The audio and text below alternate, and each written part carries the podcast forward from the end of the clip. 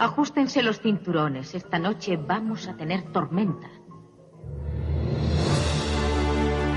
Habría muerto si tú no hubieras venido. Y que todavía me quieres como yo te quiero a ti.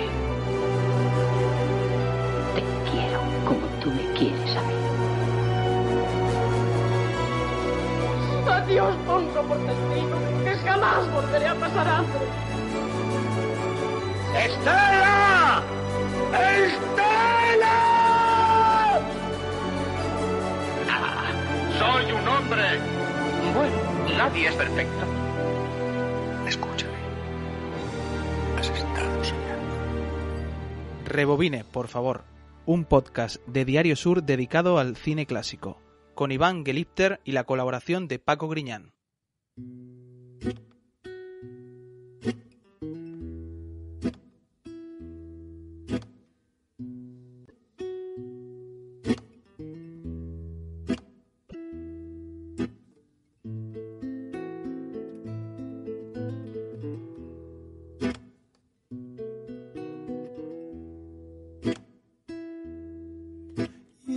Que la mierda ya me llega hasta los ojos, y ahora que no hago otra Muy buenas y bienvenidos a este nuevo episodio de Rebobine, por favor, eh, en un capítulo este que, que es muy especial. Primero porque es el primer capítulo que, que además de escucharlo eh, en cualquiera de las plataformas de, podcast que ya conocéis, pues también lo estamos viendo, nos estamos viendo las caras en este, en este Twitch, eh, que bueno, debutamos en esta plataforma también, ¿por qué no?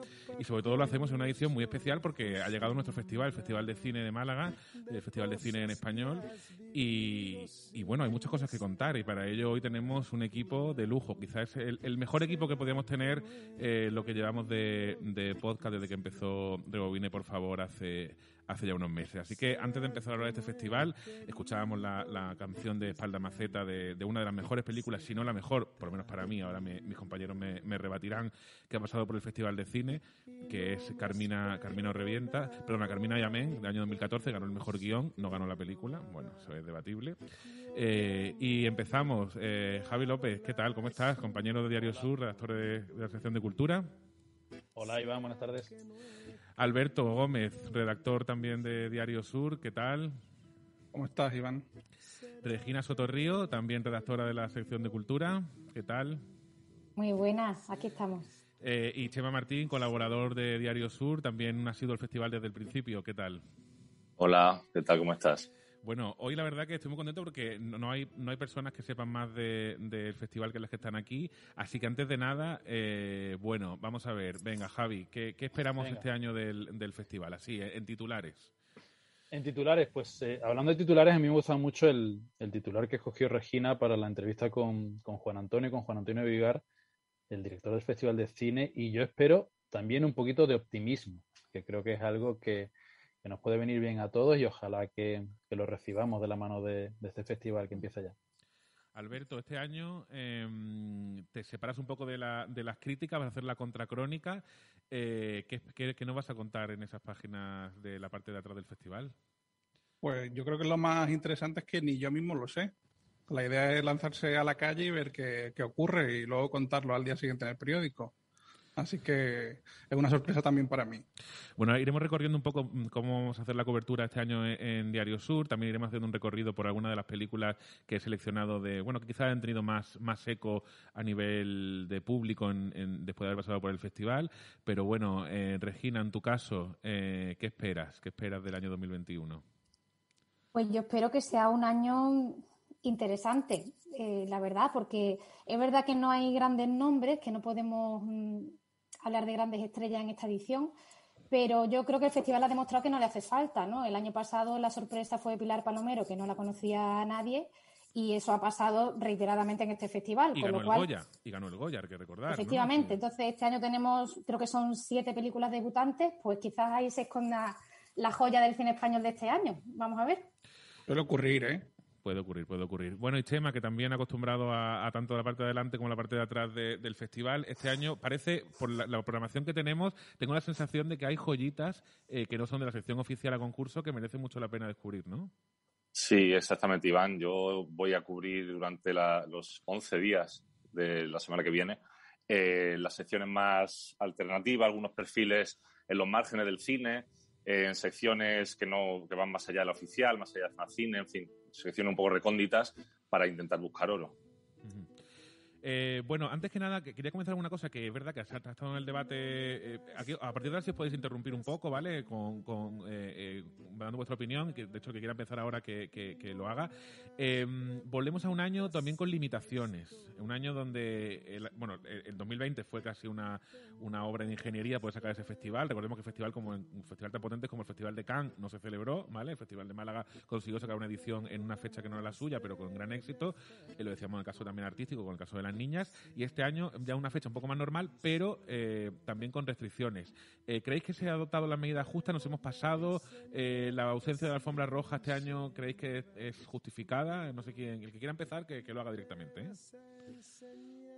Javi mismo, tú mismo, que has empezado antes.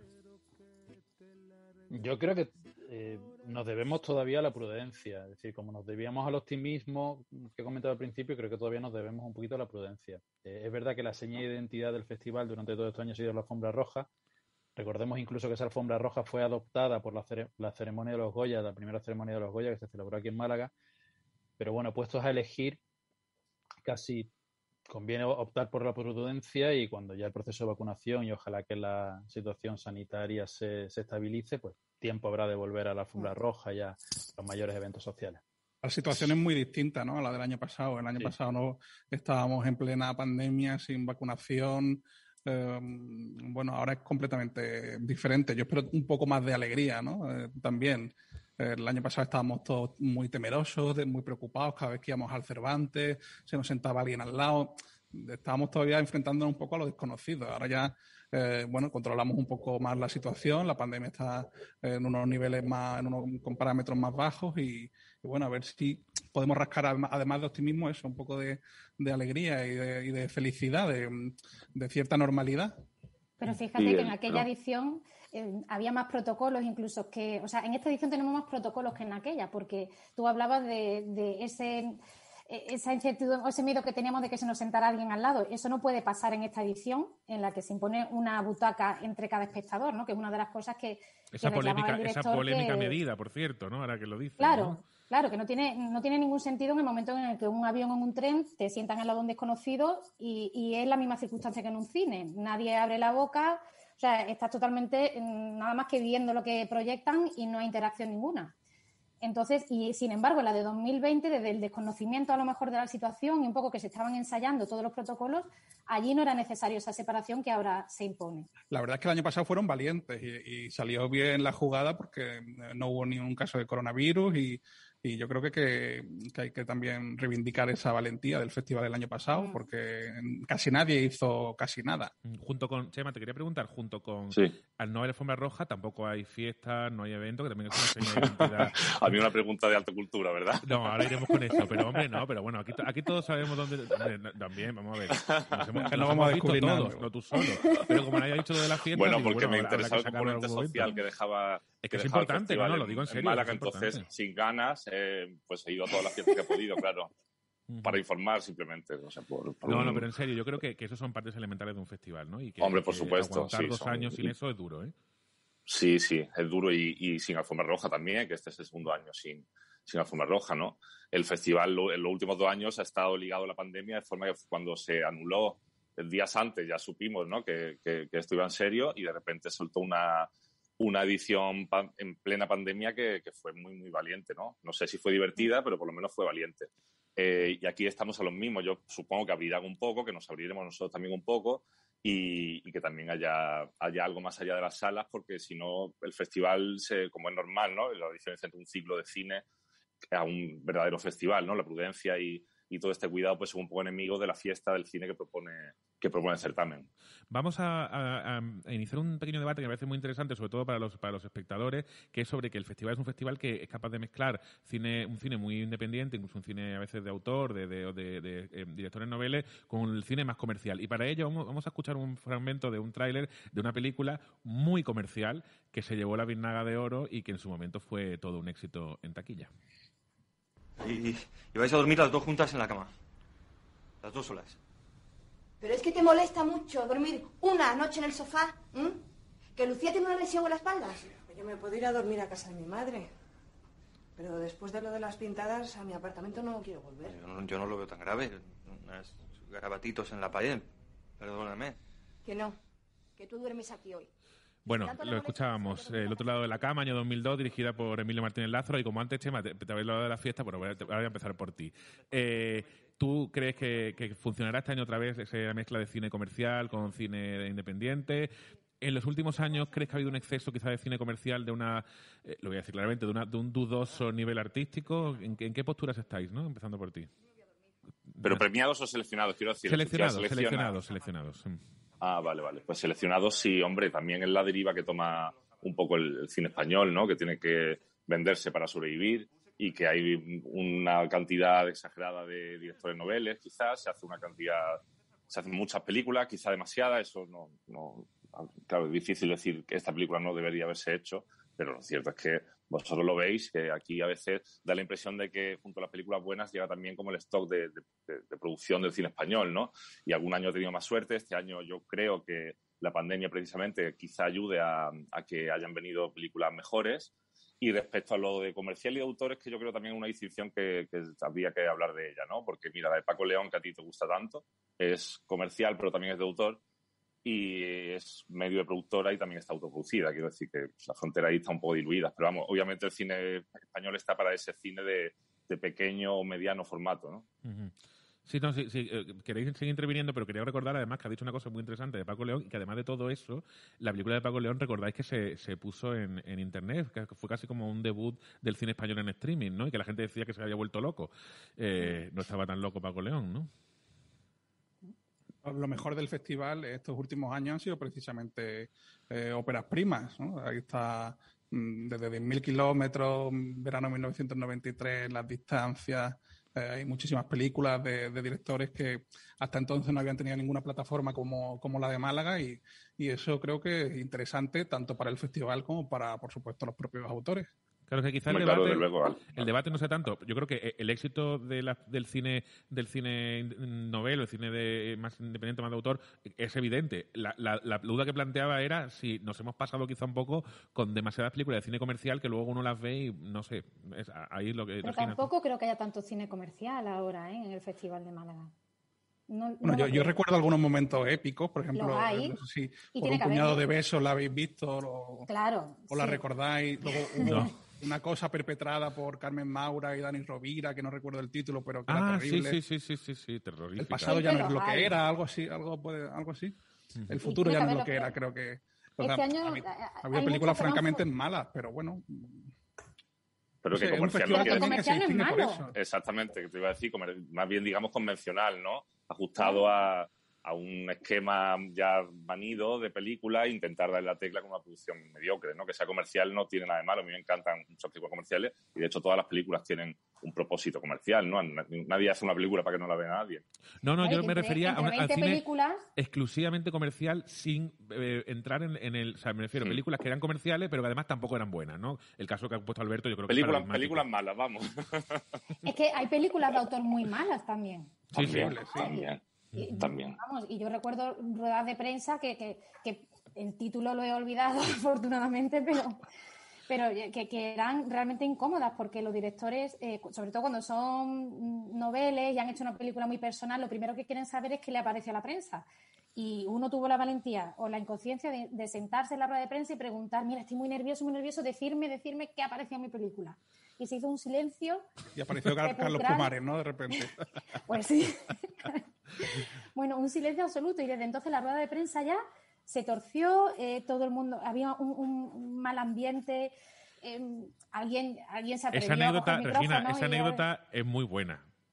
Yo sé cuál. Bueno, yo me acabo de acordar, yo me acabo de acordar cuál, cuál fue. Me acabo de acordar. No, no, pero fue. no, no es la que tú crees, creo yo. Es- decirlo, hombre, aquí hemos venido. Claro, claro, evidentemente. que hay que Hemos contar- venido a jugar. Hemos venido a contar una la anécdota del festival. Regina. Yo he dado nombre. hace unos pocos años, pero es que realmente no recuerdo el título. Pero, Pero esta no recuerdo es la que el visto- director se puso a llorar en la rueda de prensa, ¿no? ¿O sí? ¿A llorar? Sí, sí, un director Sí. lloró.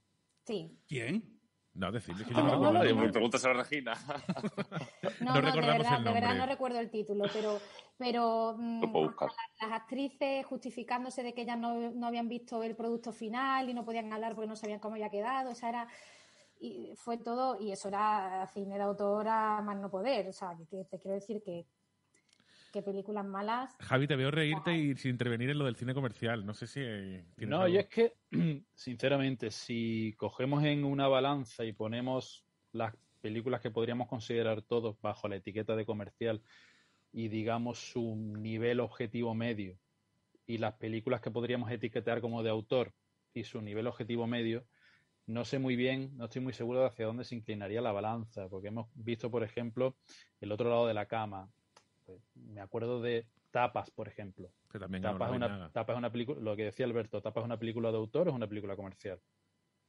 Tapas en su momento mm, fue, yo diría que si hay alguna baza que puede jugar el festival es la de posiblemente la del descubrimiento, tanto entre los autores como entre el, aspecto comercial. Tapas, que fue la primera peli de, de Corbacho y Cruz, pues a mí me pareció realmente algo sorprendente. Eh, no sabría si ponerla en peli de autor, no sabría si ponerla en peli comercial, incluso si me apura, siendo el otro lado de la cama una peli muy comercial, la misma, las mismas dos entregas de Carmina, eh, yo las considero muy de autor. ¿Te eh, gustaron o no? A mí sí me gustaron en su momento, de las que estoy, de lo que estoy hablando. ¿En su momento quiere decir que han envejecido mal?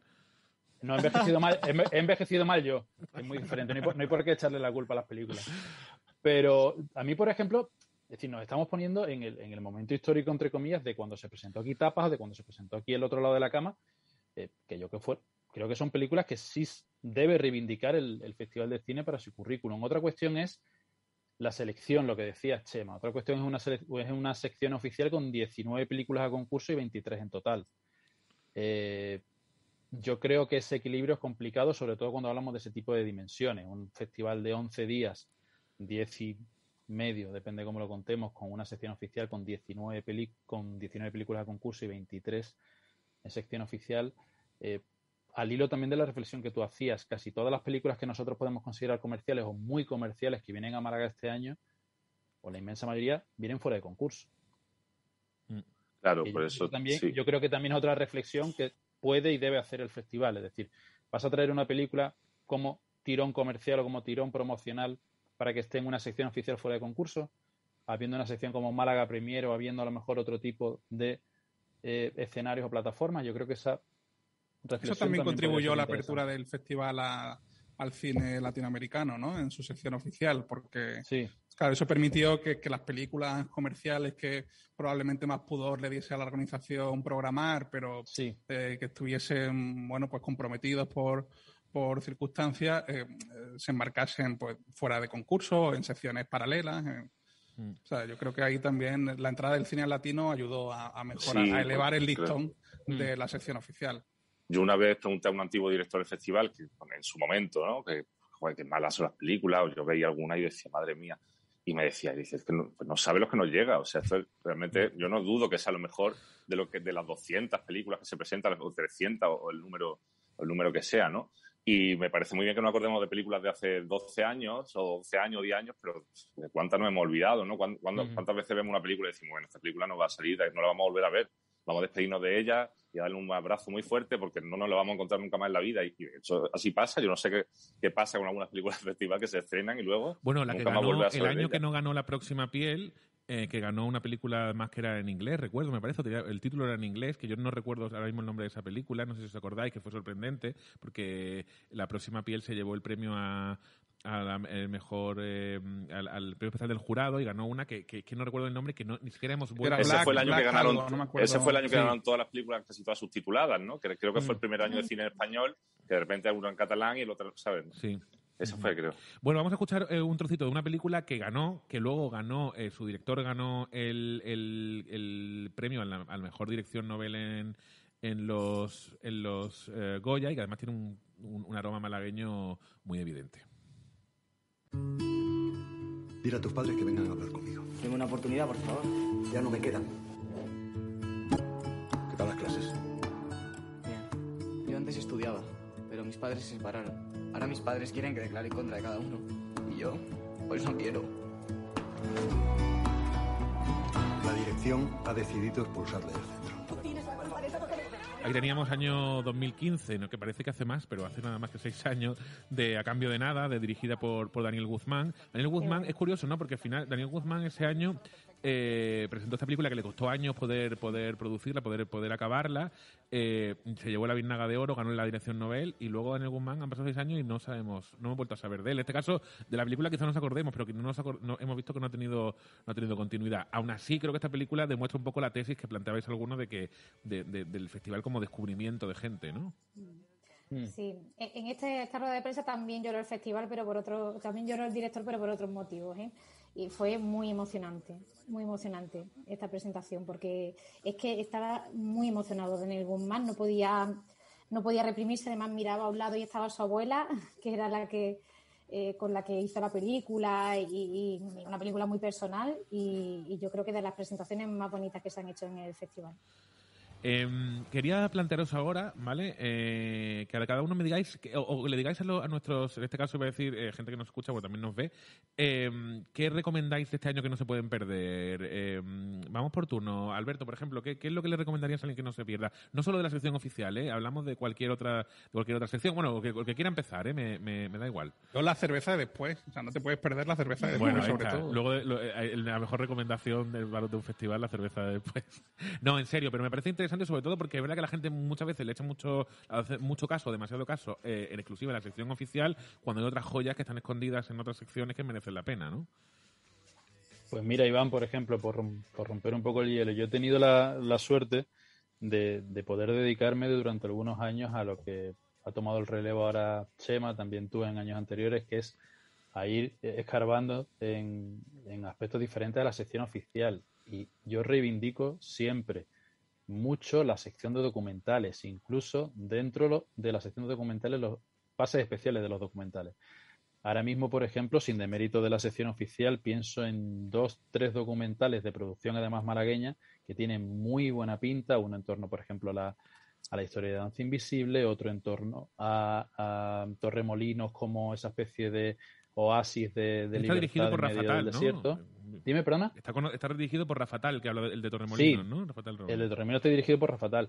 Y otro sobre Fosforito. Es decir, son eh, proyectos muy diferentes. Otro en torno a la figura de Fosforito, el, el último cantador que ha recibido la llave de oro del flamenco, que yo creo que pueden ser buenos ejemplos de propuestas más allá de la sección oficial que a mí me resultan realmente muy estimulantes. Regina, ¿qué, de la sección oficial, ¿qué tenemos que ver? O, o de otra sección. De la sección oficial, bueno, yo quiero ver a Agustín Vill- Villaronga, por ejemplo. Me la has quitado, me la has quitado de la boca, Agustín Sí, Villaronga. estamos... a, ver, a ver qué ha hecho, porque además es una película que, que iba a ser una obra de teatro. Él contó que, que Sí. estaba preparando la obra de teatro en Mallorca, llegó el confinamiento y como no se podía hacer teatro, decidió hacer una película con poquísimos recursos, ¿no? Para él ha sido eh, un- casi una ópera prima por tal y como lo ha hecho, ¿no? Con- y con el lenguaje que dice que, que tuvo que inventar un lenguaje nuevo para, para hacerlo. Entonces, bueno, pues me tengo curiosidad. Luego, por ejemplo, eh, Life is Life eh, es el título de Dani de la Torre, que es una película muy ochentera, parece muy, no sé, pues a mí me llama. Muy de buen rollo, gusta, tiene ¿no? la sensación, ¿no? Sí, También. sí, de pandilla, de, de niños en verano y, y en bicicletas y tal, no sé, bueno, creo que es una película nostálgica para los que somos de los 80 que, que bueno, que siempre, que siempre gu- gusta ver. Y, y Y- fuera de sección oficial, pues en Málaga Premier hay algunas series interesantes. Eso ¿no? sí iba a Que- decir, que este año eh, hay series que, de hecho, por ejemplo, tenemos a Paraíso, ¿no? que es una de las Mm. apuestas más fuertes de, de Movistar, la dirigida por Fernando González Molina, en fin, está también eh, Maricón Perdido de, de Voz Pop, ¿no? Yo creo que Chema por ahí también vas a, a estar bastante eh, centrado, ¿no? En el tema de, de esa serie, de también hay, una, hay un documental de, de seis mujeres transexuales, creo, ¿no? Que también... Sí, sí, sí, una mujer transexual que se va a convivir a un pueblo león. Y, y sí, la serie de Bob Pop, que es un personaje, un escritor y, también personaje televisivo, pero con mucha inteligencia, mucha picardía, y ha hecho una, una serie para TNT que se estrena también el primer día o el, segundo, día- el día y medio del festival, que es el viernes. Yo quisiera recomendar dentro del, del festival, al, al hilo también lo que dice Javi, del- de la sección de, de documentales, que se encuentran historias que te quedan muy sorprendido. Eh, hay una sección nueva que se llama Neocine, o si es, no, si es nueva llevará poco tiempo, se llama Neocines con preestrenos. Y Gonzalo García Pelayo, el director de cine madrileño, pero que ha vivido tanto en Sevilla, que ha sido productor de, de música del rock andaluz, jugador de ruleta, ¿no? En los casinos, esto, los, los famosos García Pelayo, ha vuelto al cine con una película que se llama El año de las siete películas, en la que hace como siete películas experimentales en un año y las pone todas bajo, bajo, ese título y se preestrena en Neocine. También quería recomendar el concierto de, de Rodrigo Cuevas el domingo, el concierto clausura. Últimamente el festival está acertado también con el, los conciertos cruceros. Yo vi hace tres o cuatro años uno de Silvia Pérez Cruz que fue alucinante. Y este, el último domingo del festival, mientras se hace el maratón en el Albéniz, clausura Rodrigo Cuevas, que también es un músico mmm, interesantísimo ¿no? y, y estupendo. Alberto, Oye, los cortos, cerveza, yo siempre recomiendo los eso. cortos. Porque Uf. para quienes tengan cierta reticencia, oye, espera que aquí hay gente que no, poco, los cortos entonces, no, no le gustan. Si, si, son malos, duran poco, entonces eso que te lleva y, y, y a veces descubre joyitas interesantes. Oye, y... Verónica Echegui, Verónica Echegui se estrena como director de la asociación de cortos, ¿eh? A ver qué nos encontramos. Es una de esas... no, a ver, efectivamente, tú lo has dicho, lo has explicado. Merece, merecerá la pena ver el pase solamente para ver ese corto. Bueno, y también en cortos eh, vuelve Carla Simón a Málaga, que ya ganó, ganó con verano de 1993 y vuelve presentando un corto. Regina, me has venido, me has hecho una percha maravillosa. Vamos a ah, escuchar no, es que un trocito de verano 1993. Ai, és la nena de la germana de l'Esteve? Sí, pobreta. És la meva germana. És per què m'han regalat tants? Per què? Doncs perquè m'estimen molt a mi. Eh, bueno, aprovecho la, aprovecho la percha de verano 1993 y os quiero preguntar, os quiero hacer dos preguntas. Eh, y no es la misma pregunta, ¿eh? ¿eh? os quiero preguntar, ¿cuál, es vuestro, ¿cuál ha sido vuestro momento favorito del festival y cuál ha sido la película que más os ha gustado del festival? Javi, empieza tú, venga. Son dos preguntas diferentes, ¿eh? Mi momento favorito, mi momento favorito del festival, sin ninguna duda, fue cuando Leonor Batling me invitó a un té en la tetería que entonces había enfrente del. del pagó ella, pagó ella. Eh, sí. Está la situación financiera no ha cambiado mucho en este tiempo, pero bueno, sí. Eh, ¿Podemos decir el año? ¿Podemos decir el año? Más Dios santo, eh, 2000 y poco. Pre era una época pre-Drexler. Pre -Drexler. Eh, bueno, por supuesto, por supuesto. Yo a Jorge lo, lo, lo he respetado y lo, lo, he querido siempre. ¿Cuando vino con Son de Mar? Es que no me acuerdo, tú. ¿Puede la ser? película en la que estaba especialmente bien. Pues puede ser. Yo recuerdo que me invitó, yo eh, fue el momento de que me invitara al Telatetría y todo lo demás me dio absolutamente igual y me ha seguido dando igual desde entonces.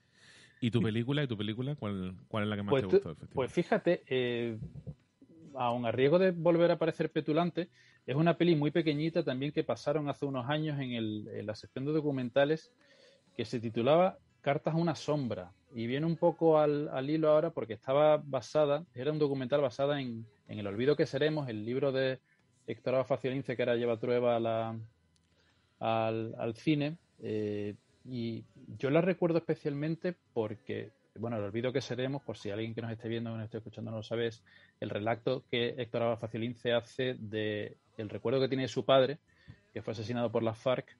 Y yo recuerdo ese documental muy especialmente porque fue la primera película que me ha emocionado como padre en lugar de como hijo, de decir, si el recuerdo que hacen de, de Héctor Abad Faciolince, eh, su, eh, él de su padre, y el que hacen en el documental, a mí me, me, me llegó realmente muy, muy, muy adentro.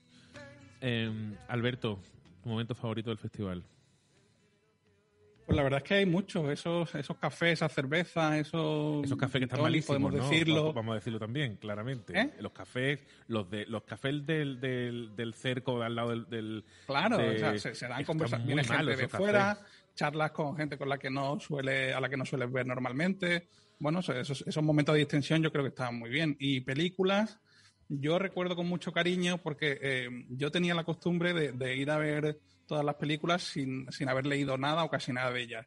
Y recuerdo el impacto de 10.000 kilómetros, ese primer plano secuencia tan potente y luego el resto de la película. A mí me gustó mucho y, y siempre lo dices. Y la he visto ¿eh? hace poco y, y, y, hablando de películas que envejecen, aunque es, es, es relativamente joven, mmm, crece, crece bien. Yo creo que es una película que crece bien.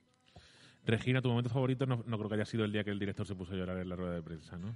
No, bueno, he tenido actores que se me han puesto a llorar en entrevistas ¿eh? también, pero bueno. pero cuéntalo, ya no puedes Tampoco decir diré su nombre. Puede decir sus Imagina iniciales. la, la plañidera Las del festival. iniciales. ¿no? Allá donde Porque es muy buena entrevistadora. la. Claro, es eso. Pero tú imagínate un actor llorando diciendo que, que su película es una basura y que lo sabe. O sea, eh, ¿Pero quién? imagínate, ¿Quién? ¿no? Eso tienes que decirlo. No, no lo vamos a decir, porque Bueno. no vamos a hacer leña de- del árbol caído. Luego, poco más se ha sabido de ese actor y no, no vamos a entrar ahí. Pero tú no has Que tenido lo, nada. que lo tú no- busquen en hemeroteca, que tú está no has tenido nada que ver. Tú no has tenido nada que ver. O sea, que tú- no, te, no te agobies.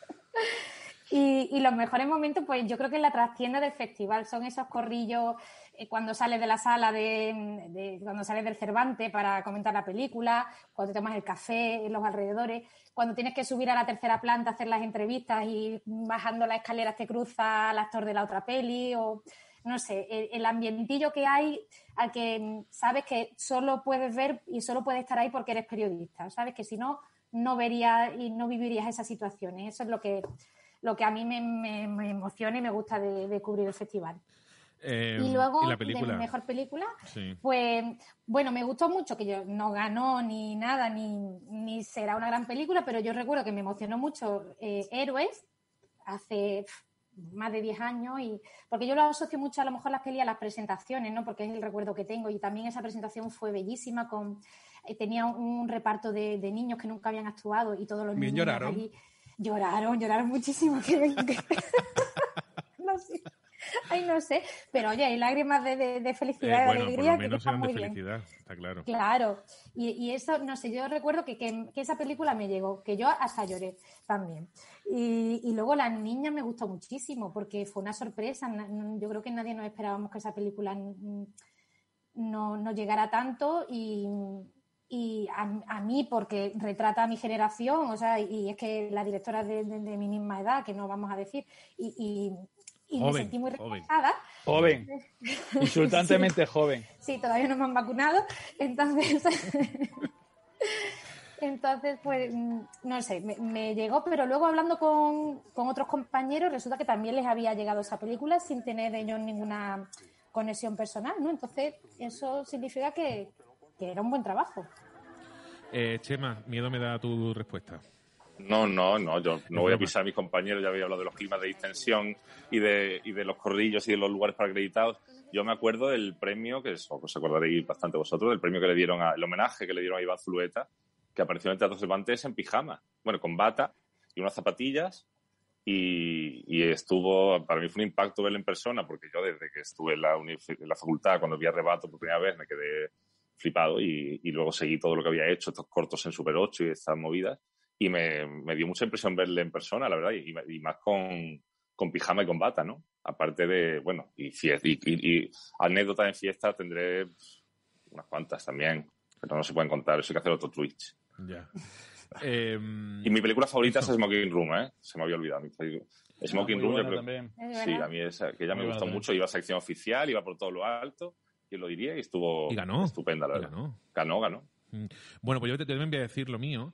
Eh, mi película favorita del festival, sin duda alguna, son Las Carminas. Yo, de hecho, tengo la sensación, igual ahora me, se me, me echáis encima, de que Carmina y Amén y Carmina, o sea, Camino Reviente, Carmina y Amén, como díptico, es lo mejor que se ha hecho en el cine español de Devolver, en mi opinión. En mi opinión, para mí, para mí Paco. León, bueno, bueno, para mí Paco mía. León me parece que es lo mejor que, que ha salido en, en del cine español en los últimos años, con muchísima diferencia.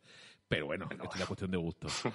Y mi momento favorito del festival, pues mira, podría decir mucho, eh, pero voy a hacer una cursilada. Y es que eh, mi momento del festival, recuerdo eh, los postfiestas del festival, que es uno de los- fue cuando conocí a, que- a mi marido actualmente. Así que eh, eh, de- siempre me acordaré de ese festival en concreto, que además Chema también sabe cuál es.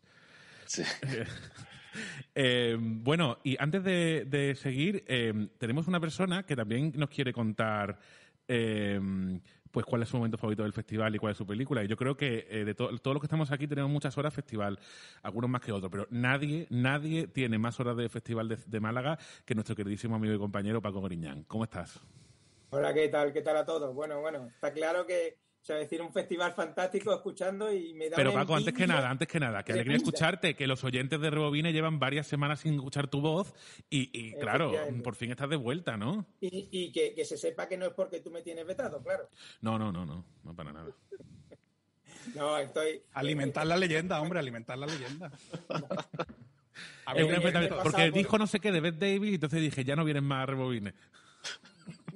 He pasado por, por una lesión en, en la mano de la que ya por fortuna voy saliendo, pero que todavía me tiene en proceso de rehabilitación y, y no llego a este festival con, con, como le decía a mis compañeros, con un buen pellizco en la barriga eh, y deseando que, que estar ahí entre vosotros. Así que te agradezco esta llamada y, y estar con vosotros aquí porque el festival de verdad que lo llevo en las venas. Eh, eh, Yo estaba en, mm, bueno, voy a confesar que estoy vacunado porque yo estaba en la primera edición de la primera película, de la primera edición, y había cinco periodistas en el Teatro Cervantes. O sea, que Eres el único vacunado aquí. aquellos cinco. Uy, ha dicho, eres el único vacunado de aquí. Eso me parece un comentario fuera de Está respirando por la herida de la envidia. Está respirando por la herida de la envidia. Totalmente, totalmente. Yo intenté, Estoy lo vacunado de intenté, hoy pero no. ningún efecto adverso y, y sienta muy bien, ¿eh? lo, tengo que, lo tengo que decir también, ya que estamos. Oye, Paco, muy rápidamente que si nos vamos fuera de tiempo. Tres cosas. Una, tu momento favorito del festival, tu película favorita del festival y tu recomendación para este año. ¿Qué tienen que ver la gente?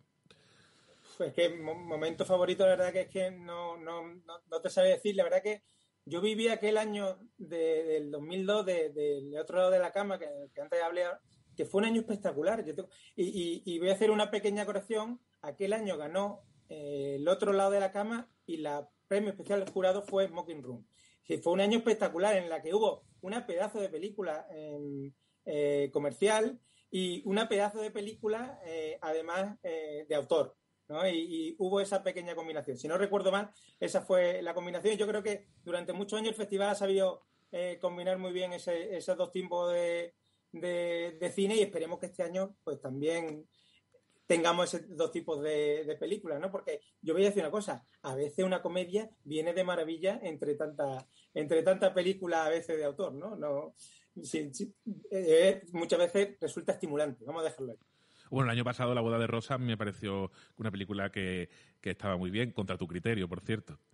Efectivamente, no, no fui de los grandes entusiastas, pero reconozco los valores de la película sin duda alguna. Bueno, ¿qué tiene que ver la gente este año? Aunque no estés tú, pero el que, el que esté, Pues, joder, habéis, eh, citado muchas. Yo, yo empezaría por, por precisamente mm, que tiene que ver con el otro lado de la cama, con una película musical que va a abrir el festival, que es el cover.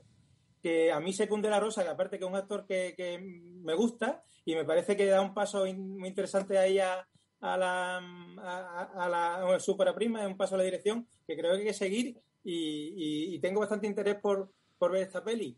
Eh, eh, la de Ama, eh, de Julia de Paz, que es otra ópera prima. Eh, Destello que Bravío, tanto- que no hemos hablado de ella, pero Destello Bravío, al parecer, se la han, se la han rifado varios festivales, una película diferente también en su estilo narrativo, ¿no? No sé si sabes, nos puedes contar algo de Destello Ujú. Bravío. Pues de, de- de esta no me la apunto, eh, no la tenía tan apuntada como tú, pero por ejemplo yo la de Ama sí la tengo, que, que me suena ahí un techo y comida que, que también es de, de esas películas que pasó por el festival y, y tiene esa pinta y, y- Muy esperanzadora, y después, Comida. y después yo también voy a recomendar que hay que ver eh, dos películas de, de, de malagueño, que, que son eh, eh, La Casa del Caracol, de Macarena Astorga, di- directora malagueña, y Ezequiel Monte, que, que ha hecho una película, un thriller, que es Hombre Muerto No Sabe Vivir. Y la verdad son dos películas de género que tengo muchas ganas de ver y que y quiero, y quiero además darle el valor a estas dos películas porque han conseguido eh, que, que en el caso de Ezequiel, por ejemplo, que sea una producción malagueña, pero que tenga una gran di- distribución. Las dos películas están distribuidas por Filma, que es una gran distribuidora a nivel nacional. Así que yo creo que, que esa combinación de autor eh, comercial este año también lo vamos a ver en el festival y, y esperemos que sea y que viváis un gran Pues festival. lo, lo anotamos, falta tu película favorita de toda la historia del festival, Paco, antes de irnos. Eh, Eso es como, eh, ¿cuál es el hijo más...? Venga, venga, venga. Eh, no sé con cuál me quedaría. Es que eso soy. eh, la que te he dicho, es decir, por, por lo que supuso para el festival, pues haría un. Y algo parecido a lo que pasó el año pasado, es decir, eh, el otro de la cama y, y las niñas, que acaba en, siendo una película que también triunfa en, en, en los Goya, ¿no? Yo creo que eso me parece que son dos películas que, que marcan dos tiempos muy importantes de, del certamen. Pues Javi, Alberto, Paco, Chema, Regina, muchas gracias por, por, haber, por haber pasado un momentito hablando del festival. Quizá antes de cuando acabe la semana pues haremos otro pequeño encuentro viendo un poco qué es lo que más nos ha gustado, lo que no nos ha gustado y viendo si y, y contando alguna anécdota que seguro que tenemos. Algunas se podrán contar y otras imagino que no. Eh, gente llorando, gente llorando. A, ver a quién hace llorar Regina. A ver quién llora este año. Sí. Eh, bueno, yo, pues yo, tengo que decir que os voy a seguir, como casi todos los que nos escuchan, os voy a seguir en la web del periódico Sur, os voy a leer en el periódico y nos vas a, y a, nada, ver en Twitch, ya, nos, ya vas, el nos vas a escuchar es- en los podcasts. Es una cultura formidable. Así que a por ello. Perfecto, pues muchísimas gracias, muchísimas gracias. Echaremos a- de menos, Paco. Desde luego. Ya. A- Además de verdad. De. Además de Ya te verdad. echamos de menos, de hecho. Sí. Mucho.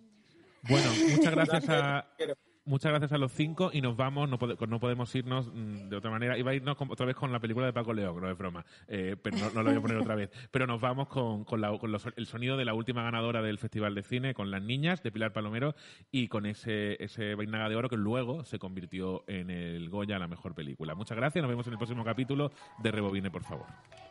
Adiós. Por ejemplo, si tú tuvieras que preguntar una cosa a una niña, a una de estas Sí. colegialas, Sí. ¿qué les preguntarías? No les preguntaría, les daría un consejo. Póntelo, pónselo.